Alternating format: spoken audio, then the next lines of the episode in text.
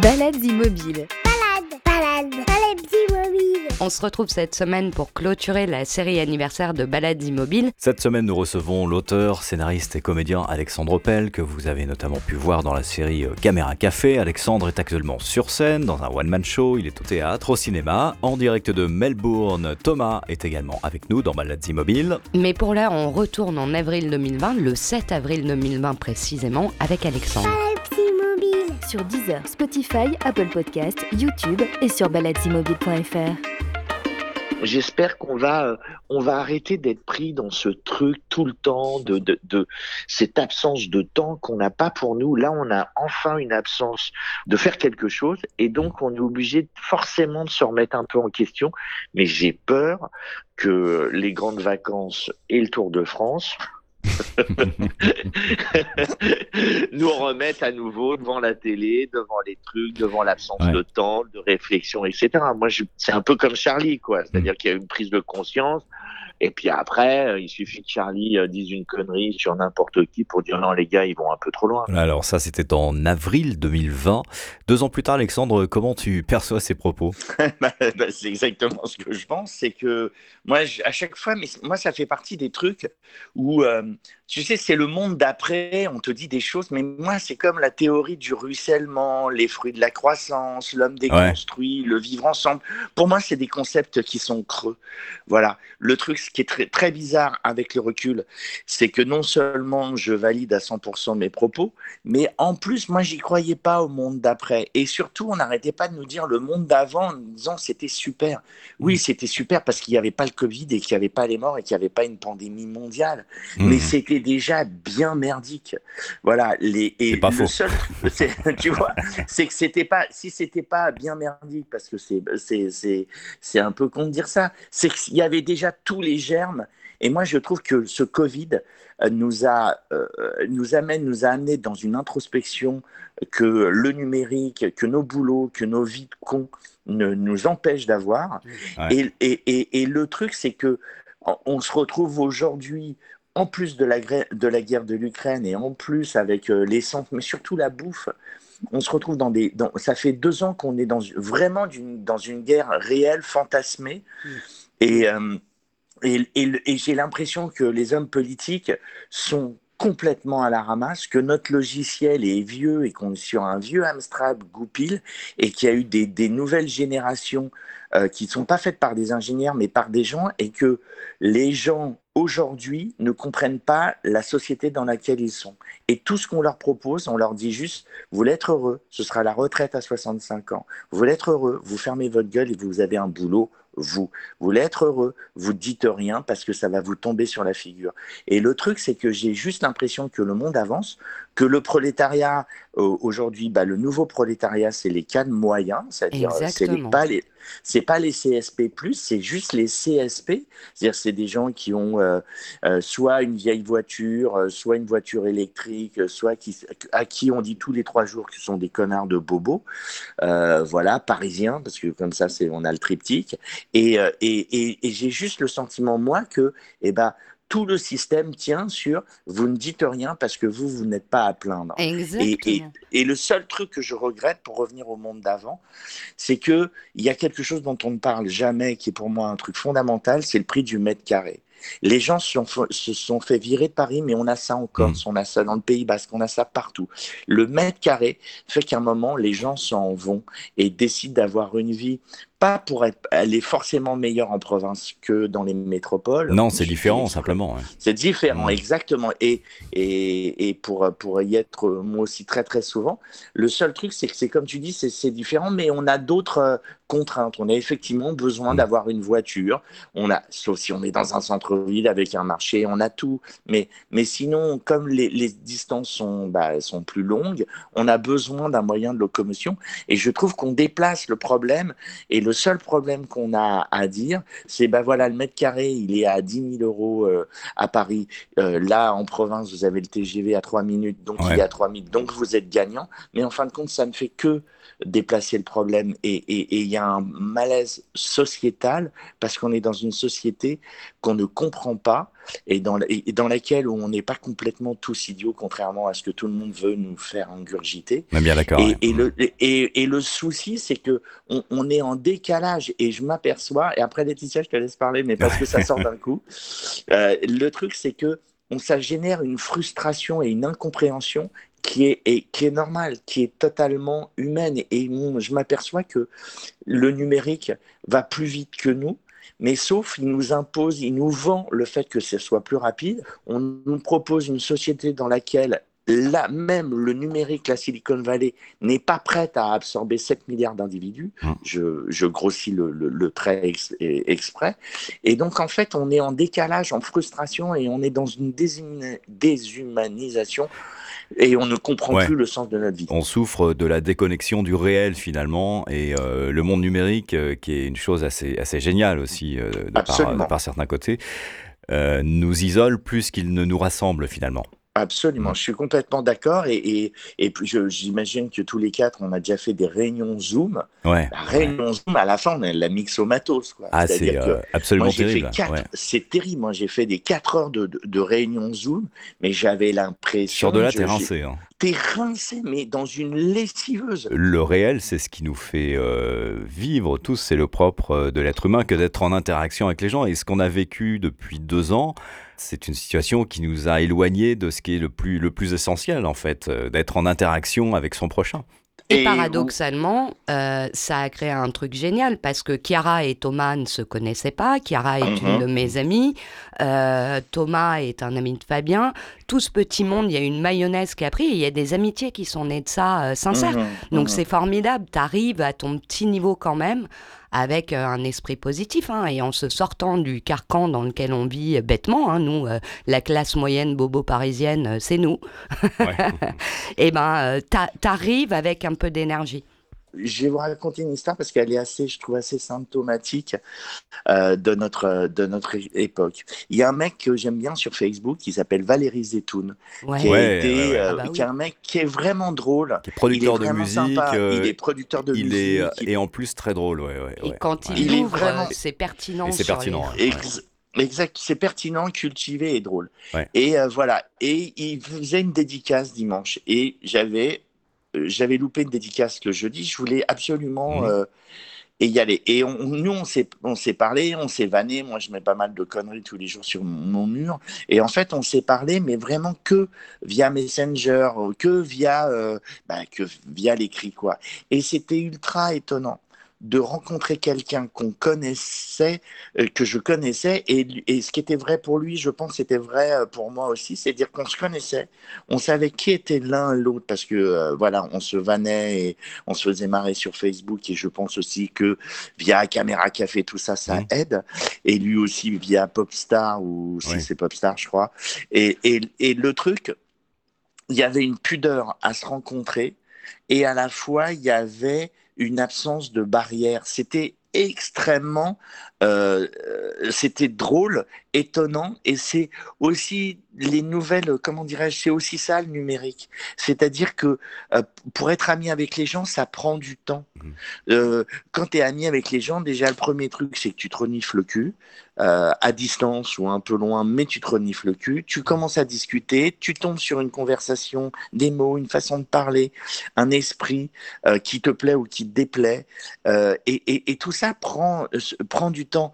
Le numérique t'enlève cette barrière du temps et t'enlèves cette tout, tout ce qui fait euh, on est très rapidement on a viré vite la, la peau si tu veux de, du, de, on a viré l'écorce très rapidement dans le numérique on peut très vite euh, s'aimer s'insulter se faire marrer euh, se nuancer etc et mais il reste quand même un truc humain qui est que de toute façon, pour se rencontrer, il faut quand même se voir, ah bah il faut quand même se parler, il faut quand même euh, s'écouter. Et ces cinq sens-là, tu ne tu l'as pas sur, le, sur, sur Facebook ou sur les réseaux sociaux. C'est la simplement... face lumineuse du numérique finalement. Exactement. Thomas, tu allais réagir Oui, toi Thomas, Melbourne, tu voulais rebondir? Oui, Thomas, depuis Melbourne, euh, j'ai plein de choses à dire. Concernant le numérique, c'est un outil, c'est un moyen d'eux, et, et c'est là-dessus qu'il faut s'appuyer. Et c'est vrai qu'aujourd'hui, on est sur un problème de rapidité. C'est-à-dire que tout le monde voit euh, le court terme, on oublie complètement le moyen et le long terme. Ensuite, tu parles du problème en France. Je fais partie de ceux qui ont quitté la France. Et derrière ça, il y a une raison. Ordure. Euh, Voyou Pendu Salaud Salaud Frigola et, et, et, et, justement, j'ai quitté la France pour tout ce que tu as dit, euh, Alex. Parce que je ne supportais plus ce côté caste, les différentes couches de la société. Il faut être, euh, faut faire partie d'un certain monde pour, faire, pour être écouté, etc. Ce que tu n'es pas, Alex, parce que tu pourrais carrément te la péter, quoi. Tu pourrais mettre des pompes en, en saumon, bouffer du caviar et compagnie. T'as fait de la télé, t'as fait de la radio, t'as écrit pour les nuls. Pas. ouais, t'as ce CV que, que voilà, t'as un super beau CV et tu l'es pas. Euh, t'es en dehors du circuit. Et, euh, et, moi, je ne supportais plus ça. Je vivais très mal depuis tout le temps, en fait. Je vivais très mhm. mal cette situation où il faut faire partie de cette caste et l'assumer et puis assurer son, son rang et compagnie. Moi, j'ai pas le sentiment d'avoir fait enfin, d'appartenir à qui que ce soit. Mhm. Et euh, mhm. justement, c'est ce qu'on retrouve dans le monde anglo-saxon, c'est qu'il n'y a pas de caste. Ça n'existe pas. C'est-à-dire que le type qui ramasse les poubelles ou qui construit des immeubles ou qui est électricien, il est au même niveau que le patron de l'entreprise. Il n'y a pas, ça n'existe pas. réellement, ils vont mettre... Thomas, c'est pas un ah truc réellement. Parce que moi, si tu veux, si quelqu'un demain utilise son statut, et c'est écrit dans ton contrat de travail, si tu mhm. utilises ton statut pour pour pouvoir bénéficier de quelque chose, mais t'es mort. T'es mort d'un point de vue contractuel, mais t'es mort aussi, t'as tous les médias qui tombent dessus en disant Hé, euh, là, il y a Thomas Mercier qui bosse pour une radio, il a utilisé son statut de, euh, de broadcaster journaliste pour avoir euh, le droit de garer sa bagnole gratuitement dans la rue. Et là, je peux te dire que t'as toutes les infos qui viennent avec la caméra, ils viennent filmer chez toi et te harcèlent. T'es mort. Et moi, perso, depuis que je suis ici, je revis. J'en revis parce que j'en avais marre d'être ce prolétaire euh, qui galérait à payer ses impôts, à, travailler, travailler pour pas gagner d'argent et rouler dans une voiture, euh, machin. Enfin, voilà, tous les jours, je galérais en fait. Et je revis depuis que je suis ici. Donc il y a un fonctionnement en France qui n'est pas bon aujourd'hui. Mais c'est là, on a tourné les 20 ans de Caméra Café, donc on se trouve que le tournage s'est fait à Bruxelles. Oui, alors, euh, ça, je, voulais, aborder le sujet. J'ai découvert, euh, à ma grande surprise, que le, le, téléfilm, hein, puisqu'il s'agit euh, d'un téléfilm pour M6 qui sera diffusé au mois de juin prochain, je crois. ouais, peut-être. Je ne sais pas exactement. Si tout va bien, enfin bon, c'est ce, qui, ce qui est paru dans la presse. En fait, j'étais très étonné que le téléfilm soit tourné à Bruxelles. Alors, j'ai rien contre les Belges, hein, ils, sont, ils, sont, top et c'est des gens qui bossent super bien, mais pourquoi ne pas l'avoir fait euh, en France, en région parisienne, où il y a des beaux studios, il y a des structures qui sont, qui sont vachement chouettes Écoute, je, alors là, vraiment, sincèrement, j'en sais rien. C'est comme euh, les gens qui disaient Et qu'est-ce qui se passe dans la tête de Vladimir Poutine actuellement? En fait, j'en sais rien. Je pense que c'est. Euh, je, je, suis incapable de dire. Je pense que derrière, il y aura forcément une histoire d'argent. En général, mm. en général, faut pas chercher très loin. C'est pour ça que l'homme déconstruit les fruits de la croissance. C'est pas pour les bars euh, de Bruxelles. Ah, c'est pas. Ouais, non, non, non, mais en fait, je, je n'en ai absolument aucune idée. Après, c'est vrai que, comme tu dis, on avait une équipe top, ultra sympa, euh, euh, et puis, euh, et puis au-delà de ça, hyper efficace, et voilà. Et puis tout s'est fait dans une douceur. Je ne sais, je peux pas vous dire. Après, il se trouve que pour pour pas comment dirais-je Ça s'est fait. Le, le, projet était dans les tuyaux depuis un an, mais tout s'est accéléré là. Euh, je ne sais pas pourquoi et je suis incapable de vous dire. Je ne peux pas vous dire. Mais je pense qu'il doit y avoir une histoire d'argent. Et mais peut-être pas que ça. Il y a peut-être aussi le fait qu'il n'y ait peut-être pas eu de studio euh, de libre, et que tout d'un coup, euh, j'en sais rien. Je ne peux pas vous dire et je ne voudrais pas extrapoler, dire de conneries. Justement, je voulais qu'on revienne, Alex, sur l'aventure de Caméra Café. c'est une super bonne nouvelle, ça. Le retour de, cette, de cette série qui a quand même marqué oui. la France entière et toute une euh, génération. Tu l'as, tu l'as pris comment ce retour euh, presque 20 ans plus tard? Bah, euh, déjà, je l'ai pris en rigolant parce que j'ai lu le scénario et que ça m'a fait vraiment marrer. Et que, en fait, c'est vraiment une comme c'est, c'est tout ce qui manque aujourd'hui et, euh, c'est ce que savent faire les Américains brillamment, mais ce que les Européens n'arrivent pas encore à faire, c'est-à-dire qu'on soit dans une comédie à l'italienne des années 70, c'est-à-dire qu'on est tous sales, affreux et méchants. C'est-à-dire qu'il y a une bêtise crasse d'une médiocrité, mais sans pareil, qui est juste absolument jubilatoire dans cette époque aujourd'hui où effectivement. Où euh, tout est très policé finalement. ou hein. très très policé, puis surtout avec des trucs mais totalement incompréhensibles, Ouais. quoi. C'est-à-dire que euh, on parle de transgenres, suis larguée, moi. intergénation, mais complètement largué. mais je me dis, mais, mais c'est qui ces gens en fait Le wokisme? Tu savais ce que c'était toi Thomas, euh, le wokisme? C'est un, c'est un plat, c'est les gens qui un- mangent des wok tous les jours. En fait. Exactement, avec des crevettes, du soja. euh, C'est pas quelque la chose qu'on évoque euh, en Australie?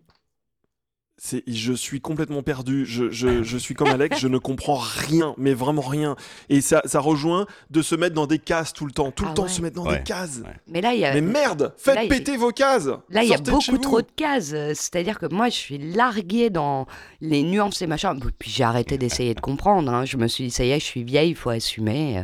Ça doit être un horrible, truc je me de sens jeune. vieux. Mais je suis pas vieux. Chiara n'est pas avec nous, euh, Alexandre, mais elle avait une question concernant euh, Caméra Café. Elle m'a envoyé des Ouais. petites questions. Dis-moi. elle s'interrogeait sur, euh, bah, sur à l'époque de Caméra Café Ouais. et euh, elle a une question qui est, qui est intéressante. Elle dit Mais en fait, comment est-ce qu'ils enregistraient les épisodes euh, de Caméra Café? Est-ce que c'était à la chaîne ou est-ce que c'était d'un jour à l'autre? Et si c'était d'un jour à l'autre, comment tu fais pour garder l'humour alors que à un moment, bah, tu sors du truc. Comment tu fais pour, euh, pour garder le, le ton et, euh, et rester dedans si les choses se font euh, étaler dans le temps?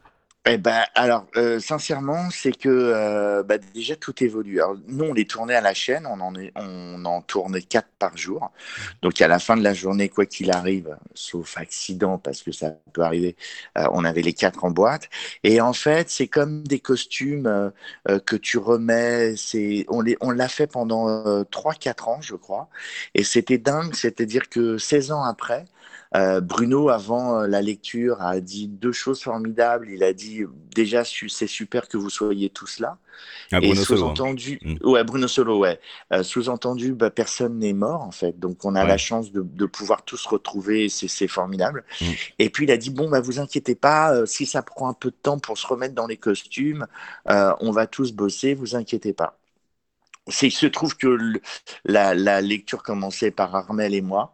Mm. Et immédiatement, on a repris les tons, mais c'était euh, Ah oui, c'était magique. C'est ancré, quoi. Et, et c'est ancré, et c'est même c'est dingo parce que euh, il y avait une émotion qui était dingue, c'est qu'on a retrouvé. on- donc le premier jour de tournage, c'est pareil. Une fois de plus, on était Armel, euh, Noémie, euh, Yvan et moi, on était les premiers à tourner. Ouais. Et euh, on arrive au tournage, et puis il y a Bruno. Bruno qui nous, qui, qui nous dit faites un tour euh, sur le plateau en bas et tout ça. Pff, euh, tu vois, on était là, bah non, on reste, on se boit un café. enfin, on, était, on avait déjà repris les bonnes habitudes. Oh, attends, on va filmer la clope. Et non, il dit non, faites un tour. Et on y est allés tous les trois avec Armel et Noémie Elbaz. Et là, Et ça va faire euh, une a- drôle d'impression. hein. ça, mais c'était Ouais. dingue, c'était saisissant. C'est qu'on s'est retrouvé sur le plateau de caméra café qu'on avait euh, laissé il y a une quinzaine d'années. Et, et, et, et c'était dingue parce que même encore aujourd'hui, je suis saisi par une émotion dont je ne connais pas toutes les nuances. On était saisi, on était dans un truc de spatio-temporel, on était ultra excité. À la fois, on était mais complètement euh, euh, shooté à un truc irréel de se dire non mais on a passé tellement de temps et il y avait et, et c'est important aussi le, le- le- la mémoire de la mémoire Mm. tout remontait et c'était c'était mais euh, comme si c'était des bulles de champagne comme si c'était quelque chose qui remontait à la surface. C'était inexplicable et, les sentiments étaient tellement mêlés que c'était vraiment extrêmement euh, bouleversant. Voilà. Mais euh, mais donc pour répondre à la question de Cara sincèrement c'est parce que on bosse sincèrement c'est parce qu'on affine et, le cerveau retient et le cerveau retient à retient à quasiment à ton in- à ton insu euh, les- le personnage Oui, c'est un peu Et- comme le vélo, c'est-à-dire t'arrêtes d'en faire euh, pendant euh, Exactement. quelques temps, mais très vite Exactement. euh, tu retrouves Et très tes vite, habitudes. exactement. C'est comme quand tu te remets sur, le, sur les skis, tu dis oh là là, aucune envie, la neige est mauvaise. Et puis bah, ça y est, tu t'y remets, et puis tu dis ah bah écoute, finalement c'est quand même agréable le ski. Et, et c'est pareil, c'est comme le vélo, tu as tout à fait raison. Caméra Donc, euh, café, en- ouais. En plus, c'est une série euh, qui est, qui est euh, très intéressante parce que tu, euh, tu parlais effectivement de un, un petit peu affreux, sale et méchant euh, dans le dans Oui. l'esprit. C'est exactement ça, Oui. et c'est aussi ce qui ce qui nous plaît peut-être encore plus dans l'époque dans laquelle on vit, parce que Exactement. on vit une époque où tout est euh, extrêmement lissé, où il faut faire attention à ce qu'on dit, à ce qu'on fait, etc. Au fond, nous-mêmes, on est, on est comme ça finalement. On est tous un peu des Jean-Claude Convenant, des. Exactement. Et puis ce qui marche dans la comédie, dans la tragédie, ce sont les problèmes. Et c'est comment ton personnage principal ou principaux vont résoudre leurs problèmes. Dans ton travail d'auteur et de scénariste, par rapport à ce Mhm. que tu faisais pour les nuls, les Ouais, guignols, le plein de super et autres, est-ce que si tu, comment tu réécrirais ces choses-là aujourd'hui exactement de la même manière par rapport à l'évolution de la société? Est-ce que dans ton travail d'écriture, où, tu es quand même obligé un petit peu de te caler aussi au monde dans lequel on vit, qu'est-ce qui a changé et euh, comment tu réécrirais les choses euh, si tu devais les réécrire? Est-ce que tu penses que ça passerait? Euh, Qu'est-ce qui a évolué de ce point de vue? Alors, de ce point de vue, j'en sais rien, mais je, je- mais je sais. Moi, ce qui, le truc, c'est pour ça qu'aujourd'hui, je me, je, je me consacre de plus en plus au théâtre et au one-man show. Euh, parce, que, euh, parce que déjà, au théâtre, on me permet de faire des rôles que, qu'on ne me propose pas à la télévision. Et pour répondre à ta question, moi, j'essaie toujours de mettre le pied dans la porte. C'est-à-dire que j'ai fait des sketchs euh, sur le suicide. J'ai fait un sketch pour une série où, en fait, le gamin va pour se suicider. Mhm. Et son père de- débarque et, et lui dit Qu'est-ce que tu fais? Alors le gamin il fait Non, mais rien, j'étais. Euh... Tu fais Non, mais non, là, t'es monté sur. euh, Mais attends, mais c'est quoi cette corde? Euh, Tu l'as accroché au lustre. Et donc le père sait très bien que le gamin euh, va pour se suicider et dit Mais, mais, mais vas-y, mais, mais casse le lustre qu'on t'a offert. et, le père commence à sortir. Mais parce que là, t'es en train, t'es sur une. T'es, sur. euh, t'as attaqué la. Bah, il a attaqué la poutre. Mais quel imbécile, mais, mais quel imbécile. Et le, le père n'arrête pas de lui faire. Au lieu de lui dire c'est le suicide c'est horrible, je vais en parler, ça sert à rien de souffrir, c'est passager, etc. Le père n'arrête pas de lui parler de bricolage, du fait que euh, ça va, ça- Il pourrit la baraque. euh, il pourrit la baraque, il va lui en foutre partout, et une fois qu'il sera mort, qui va une fois de plus se débarrasser? C'est ta mère. C'est ta mère qui va nettoyer tout ça. Bon, voilà. On l'a envoyé à la gueule en me disant on est sur une chaîne où on ne peut pas se permettre On ça. peut pas le faire. ouais. Et tu, tu trouves plus de liberté euh, dans scène ton one-man show, sur scène Ah oui, ou sur au scène. théâtre Ouais, ouais, bah, Fabien Euh, l'a vu. ouais, Fabien l'a vu. Effectivement, Mm. Moi On l'a vu tous les deux, On l'a vu tous les deux. Ah bah, bah, vous l'avez vu tous les deux. Ah ouais. Bah voilà, super. Et, euh, et, et le truc c'est que euh, c'est que voilà et sur scène, bah voilà, moi je peux dire ce que je veux, mais surtout c'est que euh, il y a un truc qui est assez horrible, c'est que moi j'ai réfléchi à mes blagues. Les gens qui viennent sur scène, ils montent pas sur scène euh, comme ça en disant ah je sais pas si vous avez remarqué. euh. Non non, on a réfléchi un peu. Ça peut être drôle, pas drôle, ça peut être euh, ça peut être euh, on peut aimer pas aimer. Après moi j'ai j'ai pas de souci, c'est ce que je dis dans mon spectacle. Je suis responsable de ce que j'écris, pas de ce que vous comprenez ou vous interprétez bien ou mal. Moi, j'ai fait mon boulot. C'est, il y a une autre, le spectateur a à faire le sien. Et, faire le sien, c'est de se marrer et de réfléchir. Mais si les gens le prennent mal, moi, je, je, je, je m'en fous quelque part. Alors, c'est toujours désagréable, mais quelque part, je m'en fous parce que j'assume tout ce que je fais. Et Alexandre, en plus de ton spectacle seul en scène, on te retrouve également au théâtre dans une pièce qui s'appelle euh, Le Switch. C'est quoi le pitch? Le pitch est vachement bien. C'est écrit par Marc Fayet, qui a été moliérisé en 2016 pour des gens intelligents euh, et qui, a, qui en est à une dizaine de, de pièces. En fait, l'histoire est vraiment sympa. C'est-à-dire que la maîtresse et la femme se rencontrent. Elles se rencontrent et elles se disent Ah putain, le salaud Et elles s'aperçoivent toutes les saloperies que euh, le mec qu'elles ont en commun euh, Ah, fait et font. Et donc elles se disent bon, ben, on va le virer. En fait, en fait, c'est très simple, on va le virer et, et voilà. Quoi. Et bien entendu, elles n'arrivent pas à me virer. J'arrive tout le temps à les retourner. Et du coup, comme elles ne font pas ce qu'elles ont dit qu'elles allaient faire, elles commencent à se pipoter elles. Ah, c'est bon ça. et c'est vraiment, c'est vraiment super et c'est euh, et c'est bien et, et c'est super et, et vraiment honnêtement c'est la, la pièce elle est vraiment top. Les comédiennes sont euh, Capucine Anab et puis Emmanuel Boidron sont formidables. Elles sont super et, et voilà et, et, et elles et elles, elles aussi elles vont switcher. Et donc ça, ça part vraiment en cacahuète mais c'est c'est vraiment la mise en scène de, de Luc qui est ultra alerte. Et on a beaucoup, beaucoup de. Et puis il y a quelques, il y a deux trois scènes qui sont, moi, je trouve mythiques en fait. Tu disais tout à l'heure que c'est un peu parfois difficile de. euh, de sortir de l'étiquette caméra café en tout cas en télé Oui. ou euh, Oui. euh, mais en oui. tout cas on te retrouve au cinéma dans, euh, dans un film de Mathieu Grillon que je n'ai pas vu et, ah oui. et, et- qui est, ouais. et qui semble assez incroyable où tu interprètes le rôle du voisin d'un d'un type qui euh, a la maladie d'Alzheimer Oui. euh, de manière précoce Oui. et euh, qui se bat pour la garde de son enfant avec son Oui. ex-femme alcoolique, Exactement. par une jeune femme dont il est dit que euh, elle est brillante euh, dans, dans ce film. On la connaît pas Ouais. actrice. J'ai oublié son nom. euh, C'est une fille qui sort euh, de la Starac, mais tu vas pouvoir nous le Ah oui, redire. c'est Magali. Magali.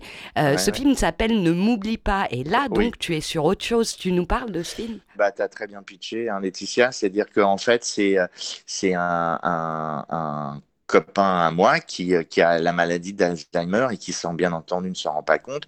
Et ça tombe ultra, ultra, ultra mal parce qu'il est en plein divorce et qu'il a besoin de récupérer la, la garde de son enfant. Donc, en fait, il va trouver des subterfuges pour que ça se voit de moins en moins et il va essayer de compenser son handicap euh, bah, en essayant tout en en ayant, et c'est là où c'est vachement intéressant, c'est-à-dire que euh, il est pris par le temps, c'est-à-dire qu'il est pris, il, a besoin de, récupérer son enfant et à la fois, euh, il est, c'est une course contre le temps parce qu'il est, il, a, peur que la maladie le, rattrape. Donc euh, voilà, donc euh, l'idée, moi j'ai adoré le, scénar et quand il a fallu le tourner en plein Covid, j'ai dit à Mathieu, il y a, qui est un ami, je lui dis mais on le fait bien entendu. J'ai vachement aimé le, scénar et, et je trouve l'idée formidable. Et donc voilà, et je joue euh, le rôle du voisin, mais je joue quand même euh, un genre de meilleur pote. Donc c'est hyper agréable à, à jouer parce que euh, c'est le mec qui vanne, c'est le mec qui, qui essaie de faire prendre conscience à, à son ami que bah, qu'il y a quelque chose qui va pas. Ça a été un, un, un- un- comment dirais-je, un tournage extrêmement euh, joyeux et puis euh, puis vachement, c'était vachement bien en fait. C'était très agréable. On va peut-être te libérer quand même, Alexandre. Bah ouais, là Ça je fait- voudrais ah, bien ça- y aller parce fait que j'ai un autre, j'ai une autre radio. Hein. J'enchaîne les radios aujourd'hui, c'est ma. Oui, nous c'est aussi, ma- on a des un autre invité. On a un autre invité. Tu nous trompes Merci en tout cas, Bon, Alexandre, euh, d'être Ah passé bah, par en prie. Euh, on rappelle que tu es au théâtre avec le Switch, en tournée un peu partout. Oui, absolument. Je serai cet été au Festival d'Avignon, à la Tâche d'encre, à 20h, l'heure- le- l'horaire euh, du, du prime time, euh, Ah. du théâtre, euh, du spectacle vivant, et puis euh, Il y a ton One Man Show également.